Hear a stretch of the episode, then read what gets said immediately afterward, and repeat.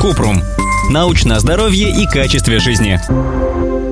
Можно ли есть яйца каждый день? Исследование о питании – спорный предмет, поэтому точного ответа на вопрос о яйцах нет. Все потому, что нельзя заставить людей есть одни яйца, чтобы понять, как они влияют на организм. На результаты исследований воздействуют различные факторы жизни испытуемых – состояние здоровья, физическая активность, привычки питания и уровень стресса. Учесть все это при исследовании невозможно. Вот что о яйцах говорят официальные рекомендации и наука. Американская кардиологическая ассоциация предлагает есть одно яйцо или два яичных белка в день. По австралийским рекомендациям можно съедать не более 7 яиц в неделю. В других диетических рекомендациях нет четких ограничений.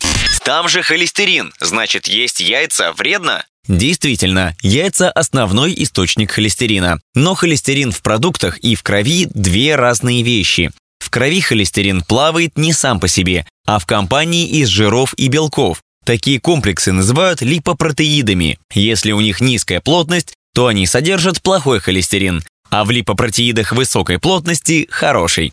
Плохой холестерин может накапливаться в крови и откладываться на стенках сосудов сердца и головного мозга, увеличивая риск возникновения ишемической болезни сердца или инсульта. Каким именно станет холестерин из яиц, зависит от того, с какими продуктами съели яйца и как приготовили. Например, из крутого яйца со сливочным маслом он скорее превратится в организме в плохой холестерин. Из глазуньи, приготовленной на таком же масле или с колбасой, беконом и салом, тоже. Еще жареные на масле яйца могут увеличить содержание жира в блюде примерно на 50%. А вот яичница на растительном масле или любые яйца сами по себе концентрацию вредного холестерина вряд ли повысят. В международных рекомендациях отмечают, что холестерин, полученный из еды, может превышать холестерин в крови. Но точной связи между регулярным употреблением яиц и риском ишемической болезни сердца и инсульта пока не нашли.